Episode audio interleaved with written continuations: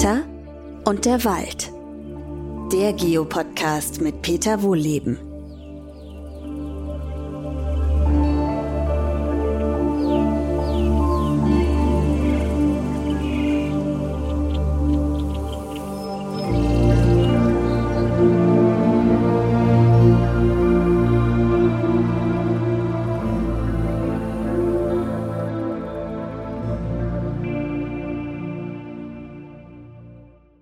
Zu meinem neuen Podcast. Heute bin ich wieder mit euch im Wald unterwegs.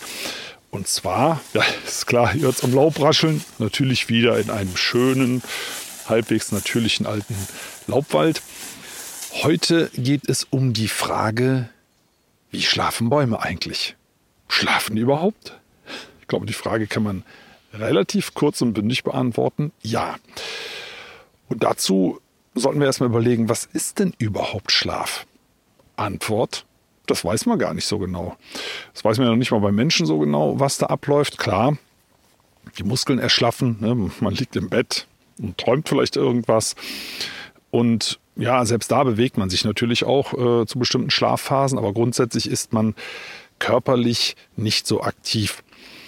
Und so ein Verhalten finden wir bei ganz vielen Tierarten, logischerweise, die auch schlafen, kennt ihr.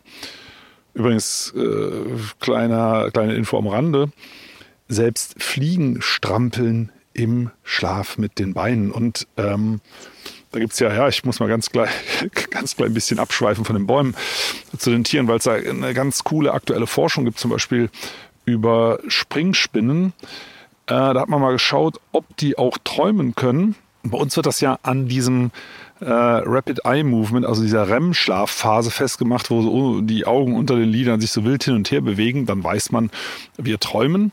Und das kennt man auch von Tieren. Ne? Das kennt ihr vielleicht von eurem Hund oder Katze oder auch Pferd.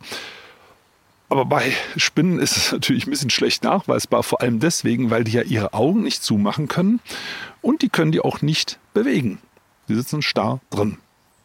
Wie will man dann jetzt da feststellen, ob die so, ein, so eine Schlafphase haben? Und da haben Forschende äh, folgenden Trick angewandt. Die haben das an ganz jungen Springspinnen untersucht, die, eine bestimmte Art, fällt mir gerade der Name nicht ein, die ähm, durchsichtig sind noch, wenn sie klein sind. Und äh, da kann man eben schauen, dass sich dann zwar nicht die Augen bewegen, aber die Netzhaut, wenn die träumen. Also total cool. Also bei Tieren gibt es super spannende Forschung dazu, bei Pflanzen weniger. Warum? Das alte Übel. Wir ziehen eine scharfe Trennlinie zwischen Tier und Pflanze. Vom Bauplan her gibt es da auch einigen Grund dazu, aber von den Funktionen eben nicht. Und ähm, natürlich schlafen Pflanzen auch. Das könnt ihr bei euch im Garten ganz einfach nachvollziehen, wenn ihr abends, ne, jetzt, also im Sommer, jetzt im Winter geht das natürlich nicht, aber im, im Sommer mal schaut, dass sich dann zum Beispiel die Blüten schließen, ne, bei Gänseblümchen oder bei Löwenzahn und morgens mit Sonnenaufgang geben eben wieder auf. Also die zeigen ein verändertes Verhalten nachts. Ne? Das ist ja typisch für Schlaf. Also sie machen den Laden zu und morgens wieder auf. Und bei Bäumen, ja, gibt es das auch. Und Bäume haben ein zweigeteiltes Schlafverhalten, wie übrigens viele Tierarten auch. Die schlafen erstmal nachts und die schlafen im Winter. Also ähnlich machen das jetzt zum Beispiel auch Braunbären, nur mal so als Beispiel. Wie schlafen die nachts, also im, im normalen 24-Stunden-Rhythmus? Das hat man äh, an verschiedenen Dingen herausgefunden, was da passiert. Das eine ist, finde ich, eine spannende Forschung, äh, die man an Birken gemacht hat, nachts bei Windstelle per Laserscan, dass man festgestellt hat, dass die Zweige so ein paar Zentimeter nach unten kommen. Obwohl der Wasserdruck im Baum steigt und die eigentlich hochgehen müssten, senken sich die Zweige leicht ab bei den Bäumen. Und morgens bei Sonnenaufgang gehen die wieder hoch. Warum, weiß kein Mensch, aber nochmal, wir wissen ja noch nicht mal bei uns so ganz genau, was Schlaf eigentlich ist. Das ist einfach ein geändertes Verhalten, was man bei den Bäumen feststellen kann und man kann noch was anderes feststellen. Bäume machen nachts ihre Spaltöffnung an den Blättern zu, weil sie keine Photosynthese machen können und verdunsten dann kein Wasser. Macht ja Sinn, da kann man sich das Wasser sparen. Dadurch schwillt der Stamm aber ganz leicht an, also im Bereich von 0, irgendwas Millimetern, weil die Wurzeln weiter pumpen. wird der Stamm messbar ein bisschen dicker. Und morgens, wenn die Spaltöffnungen wieder aufgehen, diese kleinen Münder, ne, so sieht das ja auch aus, ne, kann der Wasserdampf wieder raus und der Stamm wird wieder ein ganz klein bisschen dünner. Also da gibt es so einen Tag-Nacht-Rhythmus. Der ist für Bäume offensichtlich genauso wichtig wie für uns. Diese Ruhephase, die dann eintritt. Also nochmal, es wird ja keine Photosynthese gemacht. Das, ganz viele Prozesse werden sehr viel langsamer.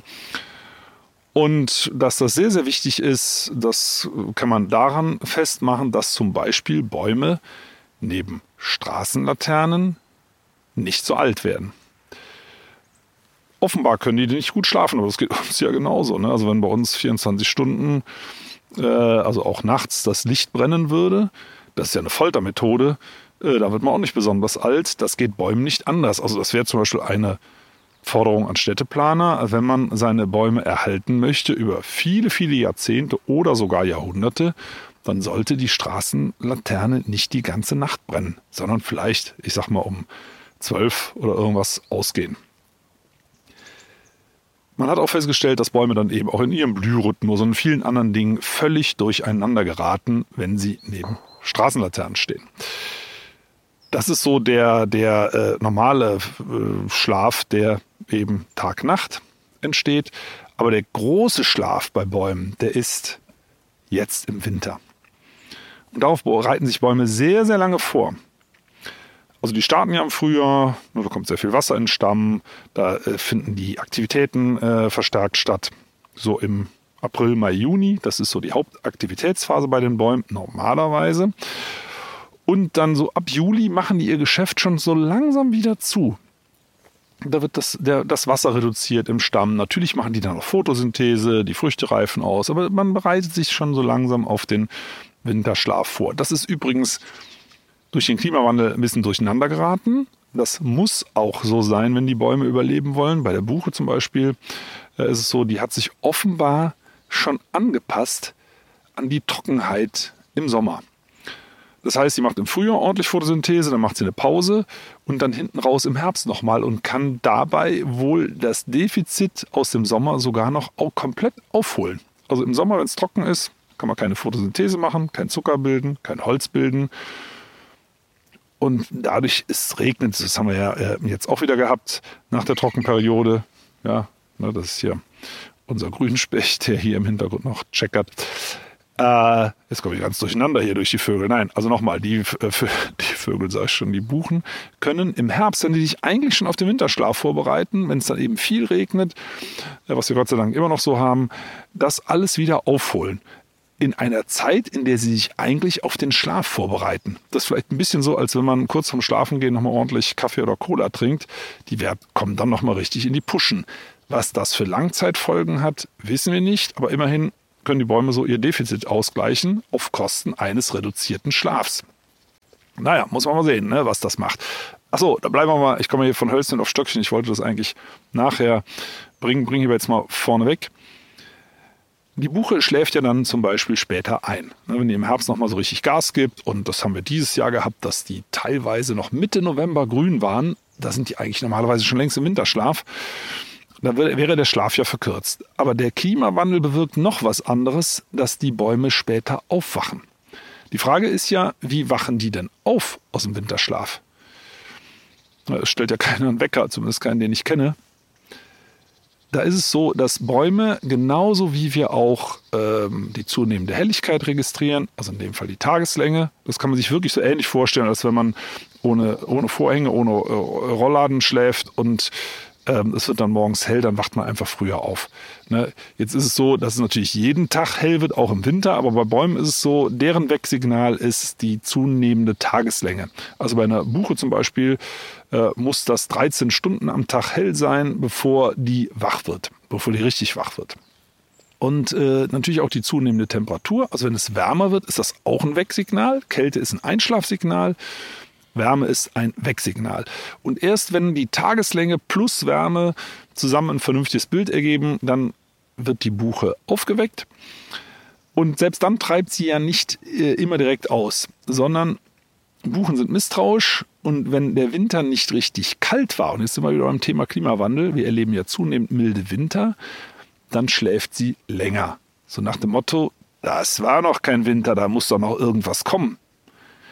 Wenn dann nach vielen Wochen immer noch kein richtiger Winter kommt, und das ist im April ja dann nicht mehr so besonders wahrscheinlich, dann treibt sie im Mai eben doch aus. Aber was ich damit sagen will, ist, dass die Schlafphase sich dadurch hinten raus verlängert. Also vorne im Herbst schläft die Buche später ein und im Frühjahr wacht sie durch den Klimawandel später auf, sodass die Gesamtschlafphase möglicherweise identisch lang ist. Das muss man aber nochmal sehen.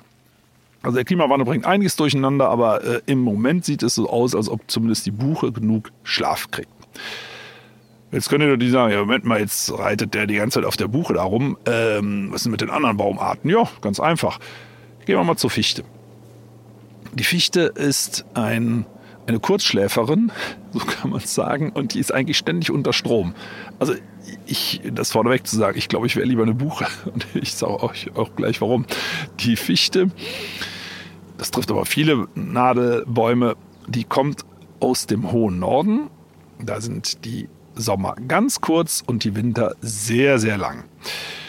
Und natürlich schwankt das von Jahr zu Jahr. Ne? Mal wird das, schmilzt der Schnee erst im Juni, teilweise sogar im Juli, manchmal vielleicht auch schon im Mai. Manchmal kommt der erste Schnee im August, manchmal schon, manchmal erst im September. Also man weiß nie so genau, wie lang ist denn die Vegetationsperiode und deswegen ist man immer auf Standby. Die Fichte hält ihre Nadeln dran, da wird ähm, werden Frostschutzmittel eingelagert, damit sie, sobald die ersten warmen Tage kommen, sofort Photosynthese machen kann. Und dazu muss man dann wach sein. Also die Fichte ist immer so in einem Alarmzustand und ich würde mal sagen eher so in so einem Dämmerschlaf. Die schläft gar nicht so tief weil die jederzeit loslegen kann. Das kann sogar schon bei Temperaturen unter 0 Grad sein, weil sie ja Frostschutzmittel eingelagert hat.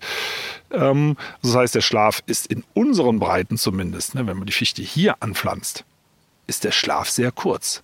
Also im hohen Norden ist der Schlaf sehr lang. Da kommt sie ja eigentlich her. Die Fichte ist eigentlich ein Langschläfer. Die Fichte ist eigentlich ein extremer Langschläfer. Schläft eigentlich viel, viel länger als die Buche. Aber hier bei uns sind die Winter, Winter ja viel milder und die werden auch immer kürzer.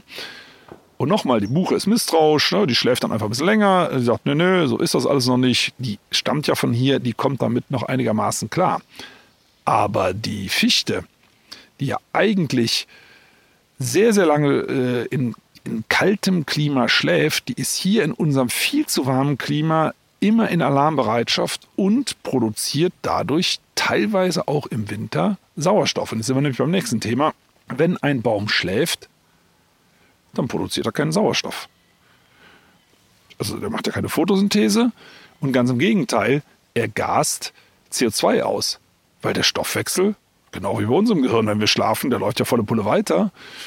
Und äh, also zumindest in den Wurzeln. Der oberirdische Teil, da tut sich nicht viel beim Baum. Ne? Ein bisschen was, aber nicht viel.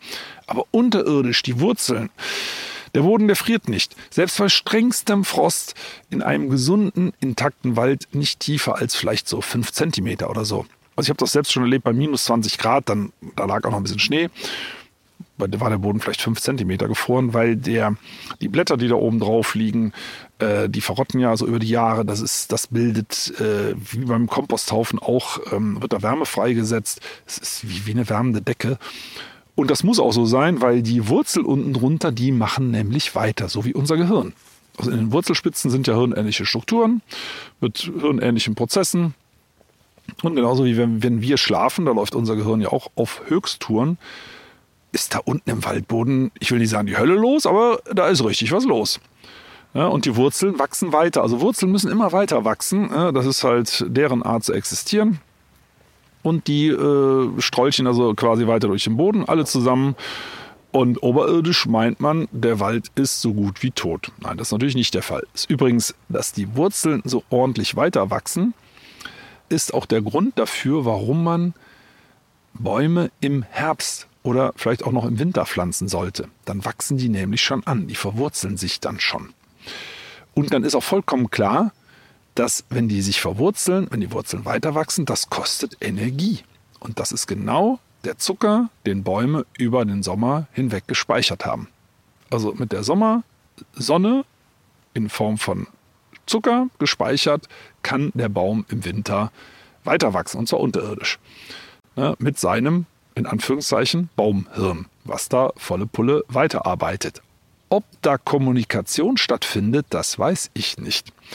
Da sind wir nämlich noch bei einem anderen Thema, das werde ich auch häufig gefragt. Können wir gerade ein paar Meter weitergehen hier. Äh, werde ich häufig gefragt, wie ist denn das mit Waldbaden im Winter, wenn die Bäume schlafen? Also das Waldbaden beruht ja auf mehreren Dingen. Zum einen geht es um das Thema Entspannung, grundsätzlich in der Natur, ne? die, die, Farben, die Luft, die Gerüche und alles Mögliche. Das ist das eine. Also entspannen kann man sich natürlich immer. Aber das zweite ist die Ausdünstung von Pflanzenwirkstoffen, Phytonzide, Terpene, wie die alle heißen. Äh, das ist Abwehrkommunikation, das sind Abwehrstoffe, das sind grundsätzlich Kommunikationsstoffe, was auch immer. Das atmet man, wenn man durch den Wald geht, ein. Und das führt dazu, dass der Blutdruck sich senkt, dass mehr Killerzellen gebildet werden. Es hat wirklich nachweisbare gesundheitliche positive Effekte. Aber, jetzt kommt das große Aber, im Winter schlafen die Bäume ja. So, dann, dann gibt es keine Kommunikation, zumindest nicht oberirdisch. Und dieses, diese, diese Pflanzenwirkstoffe, die werden ja über die Blätter ausgedünstet. A, liegen die bei den Laubbäumen am Boden und B, selbst da, wo das nicht der Fall ist, nämlich bei den Nadelbäumen, ähm, da ist, zumindest wenn es kalt ist, Feierabend. Dann dünsten die, ja, also mit ziemlicher Sicherheit nichts mehr aus. Und das, dazu kenne ich keine Forschung. Aber ich würde sagen, Waldbaden im Winter ist nicht so effektiv wie im Sommer, weil diese Pflanzenwirkstoffe eben nicht eingeatmet werden können. Aber das nur nebenbei. Also wenn ihr Waldbaden macht, dann, also nochmal, Waldspaziergänge sind ja immer schön, aber wenn es dazu dienen soll, einen starken Gesundheitseffekt zu haben, über die normale Entspannung hinaus, dann würde ich eher das Sommerhalbjahr empfehlen. Aber wir kommen nochmal zurück zum Energiespeicher. Also die Bäume verbrauchen über den Winter eine ganze Menge Zucker. Die bilden jetzt kein Holz, hm, klar, also für das brauchen sie es nicht, aber die bilden eben laufend weiter Feinwurzeln und zwar in ordentlichen Mengen. Und der normale Stoffwechsel in den lebenden Zellen läuft ja auch weiter, wenn vielleicht auch ein bisschen gedrosselt. So ganz genau erforscht ist das alles noch nicht, was ein Baum dann äh, verbraucht. Könnte man, glaube ich, relativ einfach im Labor nachstellen, indem man mal schaut, äh, wie viel CO2 der ausgast. Dann könnte man ja schätzen, wie viel Zucker da verbraucht wird. Aber nochmal dazu kenne ich keine Studie, das müsste man mal erforschen, was, was Bäume so im Schlaf eigentlich verbrauchen. Es gibt aber noch einen anderen Aspekt zum Thema Schlaf und zwar ist es das Thema Angriffe. Wer schläft, kann sich nicht wehren. Und das können Bäume natürlich auch nicht. Also im Sommer, du beißt ein Reh irgendwo eine Knospe, dann können die Bäume Abwehrstoffe einlagern. Äh, sie werden verwundet, Pilze wollen eindringen. Auch da können die Bäume die Wunde abschotten und können anfangen, die zu überwallen, also mit frischer Rinde zu überwachsen. Äh, da kann man sich also wehren. Das kann man natürlich im Winter nicht. Also wenn man schläft, kann man sich nicht wehren. Und genau das ist bei Bäumen so. Die können sich dann nicht wehren. Und die werden jetzt verletzt. Pilze sind ja bei Temperaturen über Null aktiv. Und die Sporen fliegen durch die Luft. Das geht innerhalb von Sekunden, dass eine Wunde infiziert ist. Im Holz wachsen Pilze extrem langsam, aber sie wachsen. Und der Baum kann sich nicht wehren. Also sind Wunden im Winter besonders ungünstig für Bäume. Und deswegen ist es schlecht, wenn Bäume im Winter verwundet werden. Das kann logischerweise durch zum Beispiel Hirsche passieren, die an der Rinde rumknabbern. Das kann durch einen Sturm passieren, der den Nachbarbaum umwirft und dann schrappt die Krone so an der Rinde lang. Das sieht man manchmal so ein, so ein Streifenmuster auf Bäumen äh, auf der Rinde. Das kann von einem Nachbarbaum sein, der irgendwann mal umgestürzt ist. Also da gibt es offene Wunden und die verheilen nicht. Also stellt mal vor, ihr würdet euch schneiden und euer Körper würde das Blut nicht gerinnen lassen an der Oberfläche, da wird es immer weiter bluten. Jetzt bluten Bäume im Winter nicht, weil das Holz relativ trocken ist. Also die Bäume, äh, wenn die in Winterschlaf gehen, also da bereiten, bereiten sie sich, wie gesagt, normalerweise zu Zeiten vor Klimawandel schon im Juli drauf vor. Mittlerweile ist es ja ein bisschen später. Ziehen die sehr viel Wasser aus dem Stamm raus, damit der im Winter nicht durchfriert und platzt. Das kann durchaus passieren. Also ähm, ist übrigens eine große Gefahr, die, die Bäumen droht, wenn sie keinen spannungsfreien Stamm haben.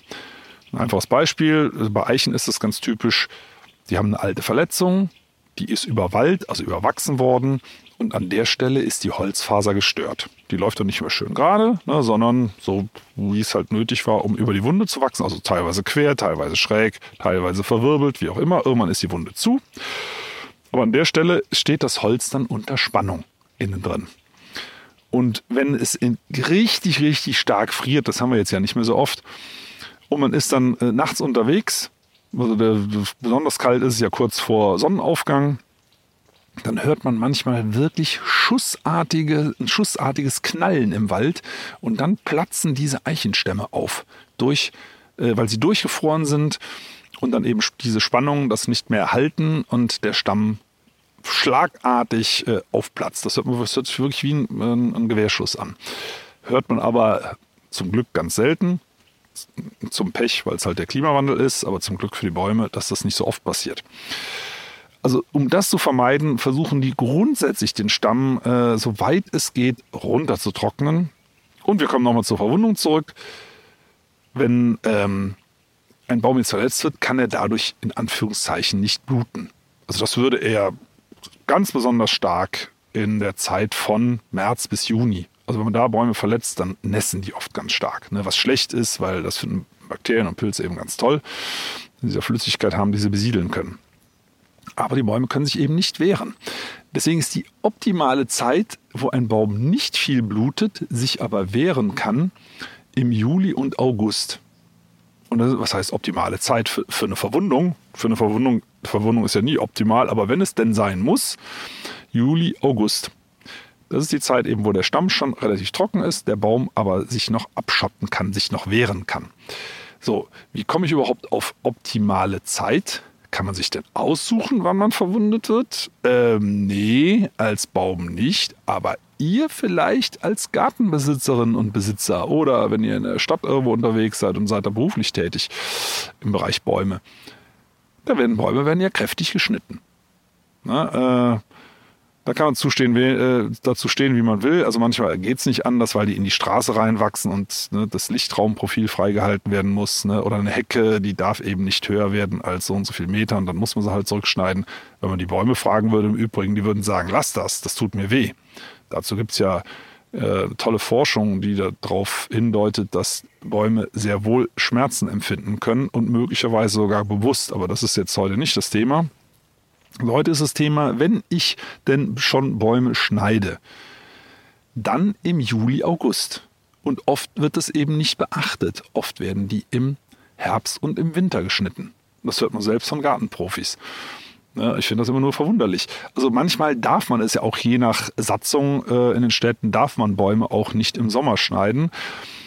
Aber nochmal, äh, ich bin grundsätzlich nicht dafür, dass Bäume geschnitten werden, aber wenn man sie denn schon schneiden möchte oder muss, dann sind Juli und August mal unabhängig von der gesetzlichen Lage für den Baum die, äh, die besten Monate, weil er sich dann eben noch wehren kann und gleichzeitig nicht so stark blutet. Und wenn man das eben im Winter macht, Obstbaumschnitt ganz typisch, dann bleiben die Wunden äh, bis zum Frühjahr offen und dann kann der Baum erst loslegen. Und man kann so grob sagen, Wunden über 2 Euro Größe kann ein Baum statistisch gesehen nicht gesund überwallen nicht gesund überwallen. Heißt, der kann das nicht schneller zumachen, als die Pilze eindringen und dann entlang dieser Wunde in den Stamm vor. Und der innere Stamm, das ist stillgelegtes Gewebe, da kann der Baum sich nicht aktiv mehr wehren. Das führt dann zu einer Stammfäule. Und das versucht ein Baum halt zu verhindern. Also nebenbei, ich weiß gar nicht, ob ich das in irgendeinem Podcast schon mal erwähnt habe, aber falls nicht, erwähne ich es jetzt hier. Bäume können nicht den Alterstod sterben. Finde ich interessant. Ne? Also, weil das Cambium, die Zellteilungsschicht, die nach innen Holz abscheidet und nach außen Rinde, die hat äh, keine Telomere. Also es sind so kleine Endungen an den Genen, die immer kürzer werden mit jeder Zellteilung. Und bei uns sind wir dann spätestens nach 100, 110 Jahren tot, weil die abgenutzt sind, die Enden. Dann können sich die Zellen nicht mehr teilen. Das gibt es bei Bäumen nicht. Also die, die können sich quasi endlos teilen, diese Cambiumzellen.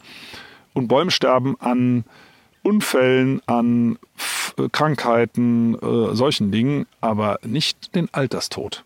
Ne? Also auch ganz, ganz uralte Bäume, die sind dann halt meistens faul, schrägstrich von Pilzen infiziert. Und da sind wir eben schon wieder beim Winter. Deswegen möchten Bäume das verhindern. Bäume möchten ja uralt werden. Und ähm, deswegen sind Wunden grundsätzlich schlecht. Wunden, die Bäumen zugefügt werden, wenn sie schlafen. Also sollte man, wenn ihr irgendwie die Möglichkeit habt, das zu vermeiden bei euren Garten, Schrägstrich Stadtbäumen, dann bitte nicht im Winter verletzen, ne, wenn es irgendwie geht, damit die Bäume in Ruhe schlafen können. Die Frage ist, auch die ist nicht beantwortet, gibt es unterirdisch weiter Kommunikation? Ne, das ist die, die Frage ist äh, nicht beantwortet. Ne, wenn die Bäume mit sich mit ihren Wurzeln vernetzen, tauschen die dann noch Botschaften aus oder träumt da jeder für sich alleine? Die Frage ist auch, was passiert mit den Pilzen, weil Bäume, die schlafen, die machen keine Photosynthese logischerweise und können dann auch keinen Zucker an ihre ganzen Kooperationspartner liefern. Da ist dann im Winter zumindest weitgehend Pause. Ob da noch ein bisschen was abgegeben wird, weiß ich nicht, aber allzu viel kann es nicht sein, weil der Baum das ja für sich selber braucht. Und das ist übrigens auch einer der Hauptgründe, warum Pilze jetzt äh, zum Winter und Winterende hin auch nachher äh, keine Fruchtkörper produzieren. Ne? Oder seltenst, sagen wir mal so, Ausnahmen bestätigen die Regel. Also Pilze, die jetzt auf totem Holz wachsen und so weiter oder sich äh, anderweitig ernähren, da ist das kein Problem. Aber äh, Pilze, die mit Bäumen kooperieren, die darauf angewiesen sind, dass sie über Wurzelausscheidung Zucker bekommen, um zu leben, die kriegen jetzt nicht viel. Ne? Also die haben das im Herbst schon erledigt, das Geschäft, aber sozusagen Zahltag, Payday. Die Bäume haben den ganzen Sommer Photosynthese machen können, haben ordentlich was zusammengetragen und konnten dann ihre Pilzpartner bezahlen die dann direkt einiges davon in Fruchtkörper investiert haben. Aber jetzt im Winter ist da eben auch tote Hose, aber eben nicht überall. Also tote Hose ist zum Beispiel nicht bei den ganzen kleinen Bodentierchen. Na, ah, hier, ah, hier laufen gerade Hirsche durch. Und ich muss mal gerade unterbrechen. Da kommt gerade eine Hirschkuh angelaufen. Ist noch nicht zu fassen. Ich weiß gar nicht, wo die herkommt. Ja, läuft aber nicht an mir vorbei, sondern hier unten quer. Na gut, ähm, sowas erlebt man halt, wenn man ruhig im Wald sitzt. Übrigens, das mal gerade als kleiner Tipp. Ich mache das ja hier im Podcast, damit nicht ständig überall hier das Laub so raschelt und ihr noch ein bisschen was hört. Äh, wenn ihr, das dauert oft gar nicht lange, wenn es mal eine Viertelstunde, besser eine halbe Stunde, noch besser eine Stunde, euch mal ganz ruhig irgendwo hinsetzt, dann habt ihr die allerschönsten Wildbeobachtungen. Ne, weil dann wird es ruhig, also natürlich wäre es gut, wenn ihr euch nicht unterhaltet, aber ich habe mich ja gerade auch mit euch unterhalten hier. Äh, und trotzdem ist die Hirschkuh hier vorbeigelaufen. Also bin echt fassungslos. Ähm, kleinere Tiere, das geht schneller, Mäuse, ähm, dann natürlich auch Vögel, hier so im Hintergrund, das hört man aber jetzt hier über das Mikro nicht so gut, äh, ruft die ganze Zeit ein Schwarzspecht. Interessanterweise spielt eben anscheinend noch nicht mal das Unterhalten eine große Rolle, aber dass ihr ruhig sitzen bleibt äh, und euch nicht bewegt. Ne? Also dass weil viele Tiere eben über auf Sicht arbeiten und ähm, da passiert ja dann nicht viel, wenn ihr vielleicht nicht ständig mit den Armen durch die Gegend rudert. Also es lohnt sich auf jeden Fall, sich mal still irgendwo hinzusetzen, auf einen alten Baumstamm oder so, und einfach mal ähm, zu warten, was passiert. Und da erlebt man die schönsten ähm, Tierbeobachtungen. Aber das war jetzt gerade die Hirschkuh, die mich hier ein bisschen abgelenkt hat. Nochmal aufs Laub zurückzukommen. Im Laub ist jetzt über den Winter ein rauschendes Fest im Gange. Also die Bäume schlafen und haben sich ja dazu quasi ausgezogen, also ihr Laub abgeworfen. Und äh, das ist das große Fressen für alle Kleinstlebewesen, also kleine Insekten und äh, Spinnen und Milben und was da alles so kreucht und fleucht, Regenwürmer, Asseln, die haben jetzt richtig viel zu fressen. Ja, man denkt ja immer im Winter, da kommt alles zur Ruhe. Äh, nein, hier im Untergrund auf gar keinen Fall. Da ist jetzt die Hölle los. Einmal im Jahr gibt es großen Fressnachschub, nämlich das Laub. Das sind ja wirklich gigantische Mengen, die da zusammenkommen. Und das wird jetzt über den Winter schon ordentlich äh, angefressen. Nochmal, es wird ja nicht so kalt unterm Laub. Also wenn es zu kalt wird, dann ziehen die sich einfach ein bisschen tiefer zurück. Ne? Das passiert ja nicht schlagartig von einer Minute auf die andere, sondern schön langsam, über Stunden mal mindestens. Und wenn es wärmer wird, kommen sie eben wieder ein bisschen weiter nach oben. Und die fangen jetzt schon an, das Laub zu zerlegen.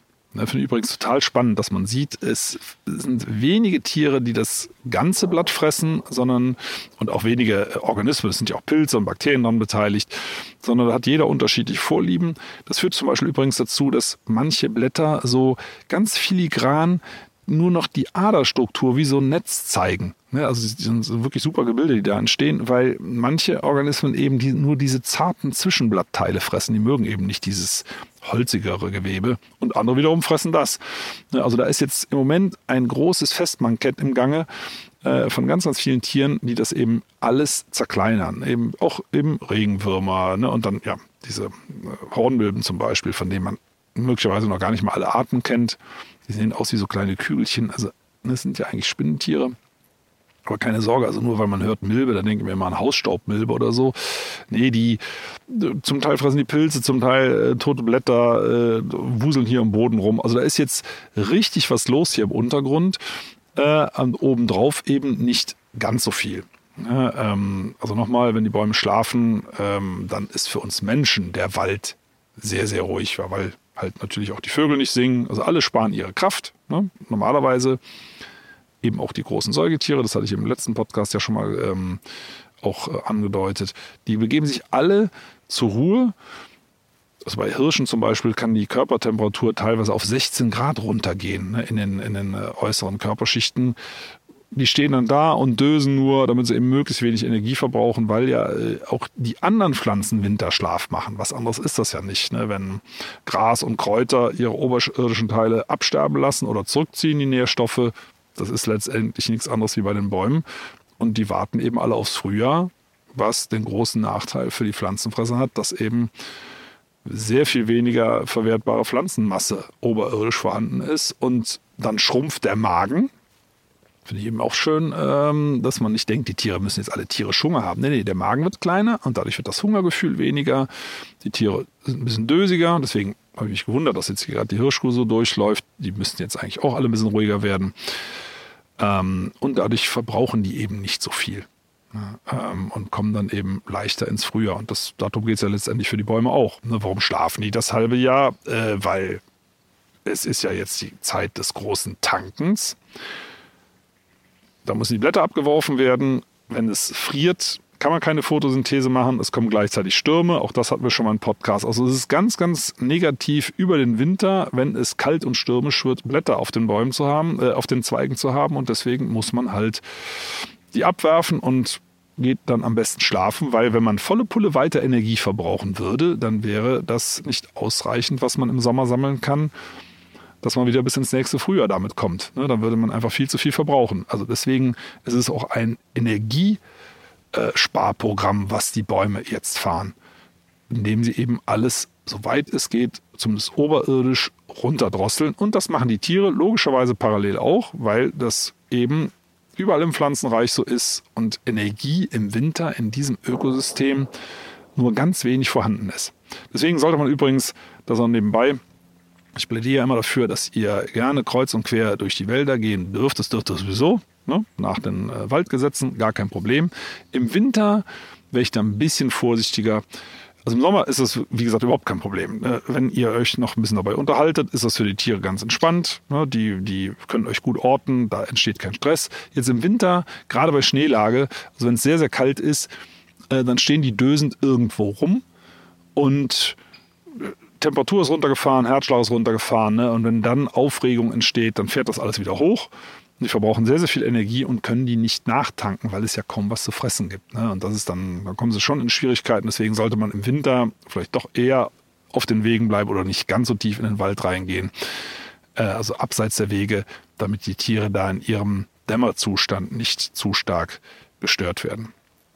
Und dann hoffen wir mal, dass es eben jetzt viel regnet im Winter. Denkt immer dran, wenn es im Winter viel regnet, das ist, das ist eigentlich, das war immer schon unsere typische Regenzeit, ne, wo es besonders viel geregnet hat.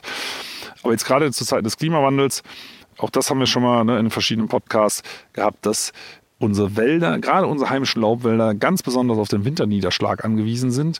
Und der fällt jetzt natürlich durch die laublosen Zweige bis auf den Boden runter, kann den Boden schön tränken und hoffentlich ist es so viel, dass es bis zum nächsten, vielleicht wieder trockenen Sommer reicht und den Bäumen darüber hinweg hilft.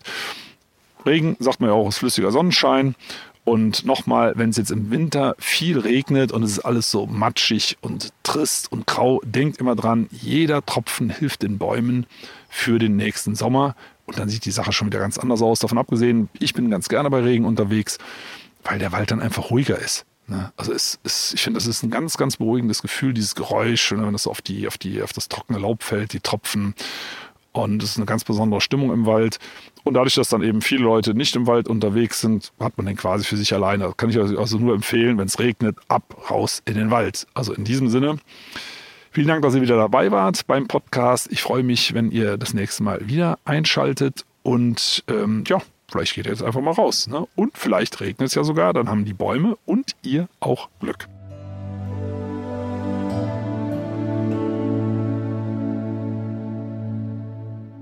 Schön, dass ihr zugehört habt. Vielen Dank. Und wenn euch die Folge gefallen hat, dann abonniert doch den Podcast einfach auf RTL Plus Musik, Apple Podcasts, Spotify oder irgendeiner anderen Plattform. Und über eine Bewertung bei Apple Podcast würde ich mich hier auch sehr freuen. Übrigens könnt ihr dort auch gerne kommentieren. In der Podcast-Beschreibung findet ihr auch einen Link für ein Abo für Wohllebenswelt, mein Magazin. Und für euch alle gibt es dazu eine Gratisausgabe. Und wenn ihr noch ein bisschen mehr über den Wald erfahren wollt, da steht in der Beschreibung auch ein Link zur Waldakademie. Da könnt ihr mal ein bisschen stöbern. Und jetzt gibt es zum Abschluss noch etwas Waldatmosphäre für zu Hause. Viel Spaß und bis zum nächsten Mal.